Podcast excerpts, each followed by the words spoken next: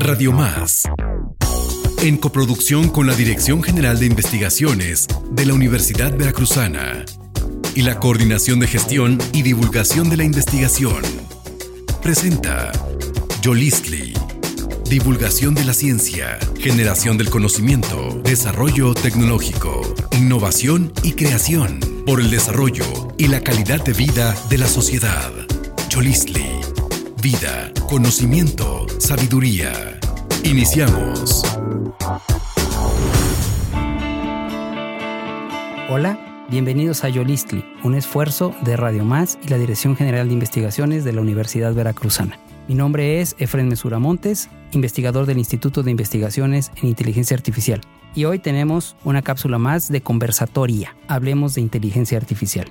Hoy estamos muy contentos, tenemos dos invitados muy entusiastas eh, que ellos mismos se van a presentar y que está participando en las estancias intersemestrales de investigación que promueve la Universidad Veracruzana como un esfuerzo para que los estudiantes de licenciatura conozcan poquito de la carrera científica y que en su momento puedan, puedan eh, pues optar por, por, por ser científicos en el futuro, ser los científicos del futuro. Muy bien, tenemos hoy en día eh, con nosotros a Ariana Tejeda Santís y a eh, Emilio Ortega Patraca. Bienvenidos. Ariana, platícanos de qué carrera estás estudiando en la Universidad Veracruzana y en qué semestre estás. Ok, muchas gracias por el espacio. Mi nombre, como ya mencionó el doctor, es Ariana. Eh, soy estudiante de noveno semestre aproximadamente de la carrera de tecnologías computacionales en la región de Jalapa, en la Universidad Veracruzana. Mucho gusto. Muchas gracias, Ariana. Y en tu caso, Emilio, ¿Dónde estás estudiando? ¿En qué semestre estás? Yo soy estudiante del sexto semestre, estoy en la carrera de Publicidad y Relaciones Públicas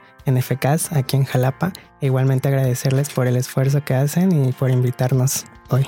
Pues muchas gracias a ustedes por estar aquí con nosotros. Ustedes están cursando esta, o teniendo esta experiencia de, de, investigación en el Instituto de Investigaciones en Inteligencia Artificial. Es un tema que hoy en día pues es pues bastante popular y, y todo el mundo habla de él.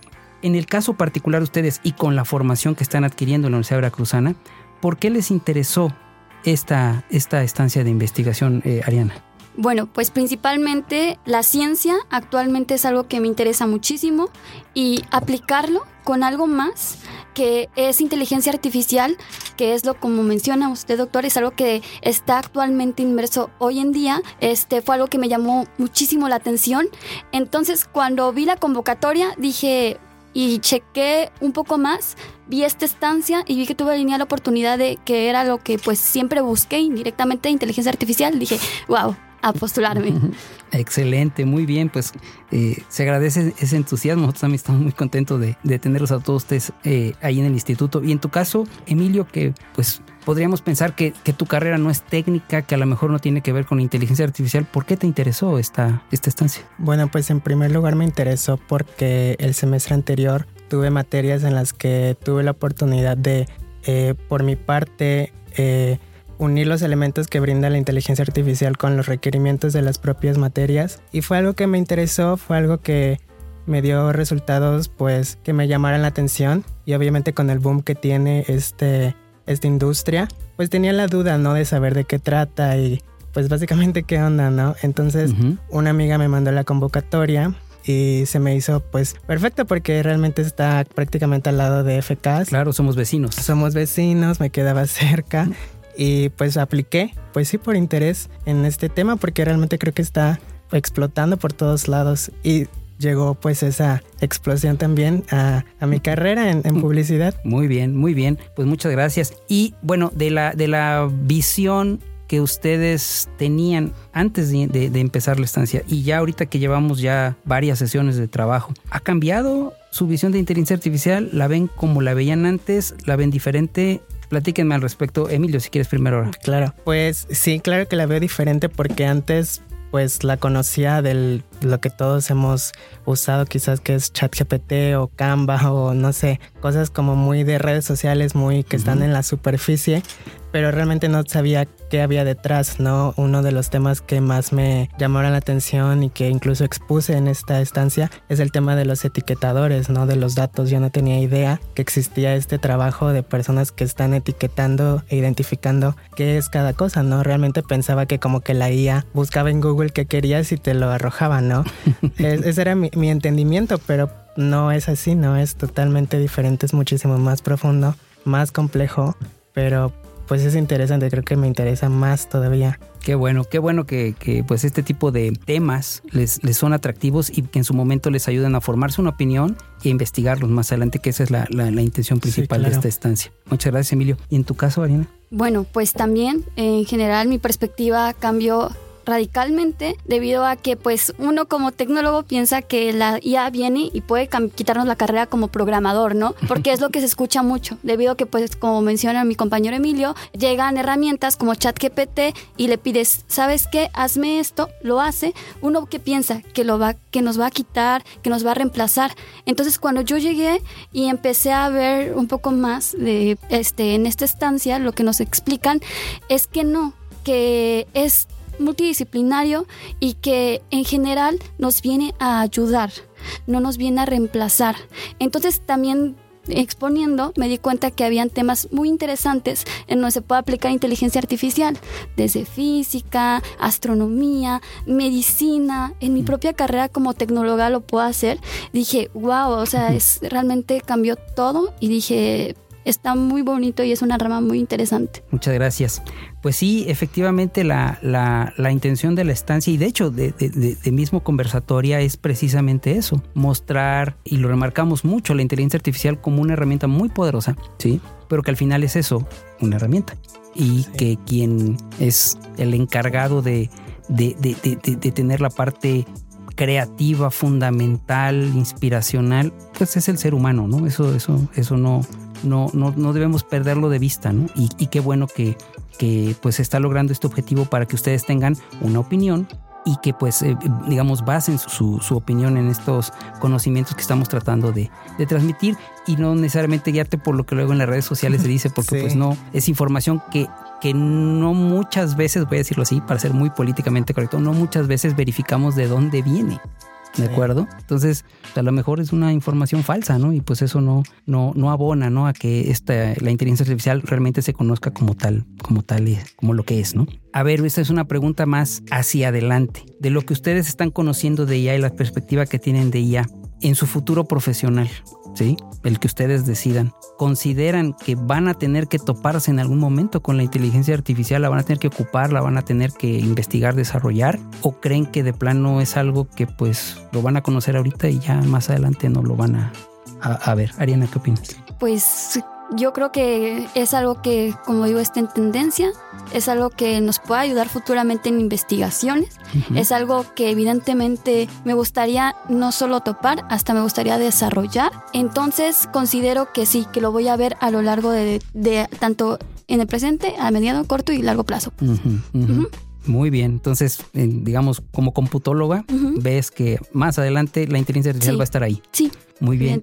Y en tu caso, Emilio, que es una carrera, pues, digamos, distante en términos de, la, de la formación que se está teniendo, ¿tú cómo lo ves? Pues yo lo veo realmente de una manera similar a mi compañera. Creo que sin duda desde este momento es algo que no me voy a topar, sino que ya desde la carrera, ya, pues ya me la topé, ¿no? Ya, ya es algo, un, un conocimiento que ya tuve. Entonces creo que como lo mencionan, es mejor conocerla como una herramienta, saber cómo funciona, saber qué te brinda, pero también tomar en cuenta que no, no va a ser todo por nosotros, ¿no? Y conocerla, creo que en el caso de la publicidad es una gran aliada muchas veces en ideas creativas o para la creación de mensajes publicitarios o conceptualización de pósters, de, de, comerciales. A veces uno tiene ideas que no sabe ni cómo expresarlas, ni cómo, o a lo mejor en la grabación de algún comercial no sabes ni cómo poner los elementos, ¿no? A lo mejor la IA te da una idea de cómo poner eso que en tu mente, más bien que no sabes cómo sacar de tu mente, ¿no?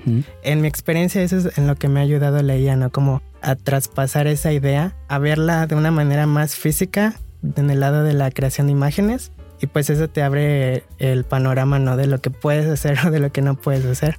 Fíjate que ahorita que, lo dijiste y, creo que es algo muy bonito para cerrar, no sé qué opine la audiencia y qué opinen ustedes, pero tú dijiste tener una idea, ¿sí? Y que a lo mejor necesitas como que ese empujoncito para desarrollarla y que la IA te va a apoyar en esa parte, pero hay que ser muy claros, la idea es tuya. Sí. Totalmente. Y la IA es la herramienta que te va a llevar a, desarrollarla de mejor manera. Ese es el punto, ¿sí? En general de la inteligencia artificial el ser humano tiene el control y, y, tiene la responsabilidad de usarla de una manera adecuada, porque como toda herramienta, pues podemos eh, correr el riesgo de ocuparla de una manera no adecuada. ¿Sí? Sí. Pero pues eso de ocupar herramientas de manera adecuada o no adecuada no es exclusivo de la inteligencia artificial, ¿no? Exacto. Convivimos con muchas herramientas que sabemos que si no las ocupamos de manera correcta pueden ser peligrosas. Entonces, en ese sentido, este, estamos en una situación similar para que tampoco nos sintamos como que abrumados por esta nueva tecnología. Creo que estamos ante una nueva herramienta muy poderosa y que ustedes como eh, profesionistas en formación deben conocer y utilizarla de manera correcta y transmitirlo digamos, en su entorno para que esto se esté llevando y así creo que vamos a irnos educando todos ¿no? en el uso de la inteligencia artificial. Pues bueno, creo que han aportado con eh, ideas y, conceptos bien interesantes. Agradecemos su entusiasmo en, en, la estancia de investigación. Yo siempre coincido como, como académico que no, no, necesariamente son ustedes los que aprenden, nosotros aprendemos de ustedes y eso es algo muy valioso y lo, lo agradecemos. Pues sin más, nos despedimos de esta. Muchísimas gracias Emilio. Gracias Muchísimas gracias Ariana. Gracias. Nos despedimos de esta, de esta cápsula de conversatoria. Hablemos de inteligencia artificial dentro de Yolistli. Nos veremos la próxima ocasión. Muchas gracias. Estás escuchando Yolistli. Vida, conocimiento, sabiduría. Yolistli. Hola, ¿qué tal? Me presento, mi nombre es Gerson Varela y soy estudiante del doctorado en neuroetología y académico de la Facultad de Psicología de la Universidad Veracruzana. El día de hoy voy a tener el placer de hablar de algo que a todos nos ocurre, que a veces no sabemos cómo se llama, pero que todos los días nos acompaña en nuestras vidas. Esto se llama estrés. ¿Qué es el estrés?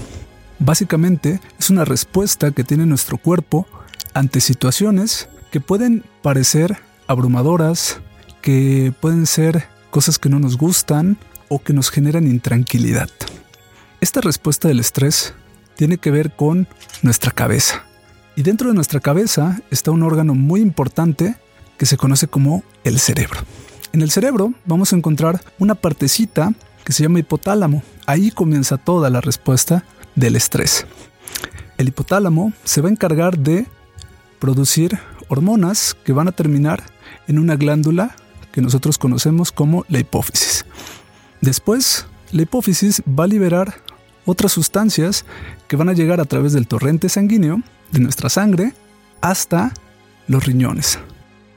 En los riñones vamos a encontrar unas partecitas que se llaman glándulas suprarrenales que van a dar fin a este proceso generando dos hormonas que probablemente ya hayan escuchado en algún otro podcast porque están muy de moda, el cortisol y la adrenalina. En ambos casos, estas hormonas van a generar diferentes situaciones a continuación les voy a contar. La adrenalina, por ejemplo, tiene como efecto aumentar el latido cardíaco. Cuando andamos estresados, sabemos que aumenta ese latido cardíaco, ¿no? Sentimos palpitación muy fuerte en el pecho. ¿Qué más puede hacer la adrenalina? La adrenalina genera que nos contraigamos en la parte de los músculos. Y de repente, cuando andamos muy estresados por todas las cosas que ocurren en nuestra vida, sentimos esa tensión, ¿no? Y dices, me duele el cuello, me duele la espalda, no sabes ni por qué. ¿Qué más podemos observar? Cuando andamos muy estresados, sí tenemos más energía, pero nos empieza a dar más hambre. ¿no? Queremos consumir más alimentos, generalmente calóricos.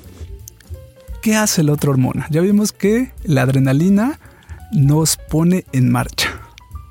¿Qué haría el cortisol? Esta hormona de la que ahora se habla tanto y que le llaman la hormona del estrés. Bueno, el cortisol tiene una función de desinflamar, ¿no? Cuando nosotros vivimos una situación de estrés y pensémoslo en algo que nos puede ocurrir todos los días, como un accidente, vamos en el autobús, vamos en nuestro auto o incluso en nuestra motocicleta y sufrimos un accidente. Cuando ocurre eso, se genera la respuesta del estrés, desde la cabeza hasta los riñones. Y cuando se libera el cortisol, nos permite hacer frente a la situación que estamos viviendo. Pero ¿qué ocurre? En ese momento no sentimos el dolor. Si chocamos, si nos enfrentamos a la situación, pues no pasa nada, no nos duele. Pero después de un ratito, empieza a doler, ¿no? Y este dolor, dices, ¿de dónde viene? Pues por supuesto, en ese momento el cortisol hizo su trabajo, nos permitió salir adelante. Pero baja el cortisol y viene el dolor. Generalmente las personas le llaman que te enfrías, pero no es otra cosa que la respuesta del estrés que ya bajó. Pasó de ser un estrés agudo a volver a la normalidad. De tal forma que cuando nosotros nos estresamos, tenemos tres diferentes respuestas que podemos generar ante la situación. Una puede ser que te congeles, y eso nos ha pasado a todos. Puede ser que ante el momento que estás viviendo no tengas la capacidad de responder y lo único que hagas sea congelarte. Pero eso puede ser muy bueno si te están asaltando y lo único que quieren es llevarse tus cosas, pues las cosas materiales pueden reponerse. ¿Qué otra respuesta podemos generar ante el estrés? ¿O qué es parte de las respuestas del estrés? Bueno, la otra es pelear. Si peleamos, hacemos frente a la situación. De ahí nos ayudan nuestras hormonas. La adrenalina nos da más energía, aumenta la tensión muscular y el cortisol, por si nos pegan, pues vamos a poder seguir peleando. La siguiente es correr. ¿Puedo escapar de la situación? Pues a veces lo hacemos, ¿no? Cuando algo nos genera demasiada incomodidad, lo que hago es escapar. Corro. Y las hormonas me ayudan en eso para poder salir adelante, para tener más energía para poder correr o para si estoy lastimado, seguir corriendo. ¿Cuántas veces hemos escuchado de los casos en donde las personas llegan al hospital con heridas tan terribles y aún así llegan caminando? Una respuesta de estrés sumamente adaptativa. Pero cuando esta respuesta de estrés se vuelve mala, cuando nos empieza a enfermar, porque ahora todos hemos escuchado que te enfermas de estrés. Pero ¿de dónde viene esta idea de que nos enfermamos de estrés? Básicamente de que si todo el tiempo estamos liberando estas hormonas, tanto la adrenalina como el cortisol, llega un punto en el que el sistema se agota. Es como traer un automóvil todos los días a 10.000 revoluciones, correteándolo todos los días. Va a llegar un punto en el que el motor no lo soporte.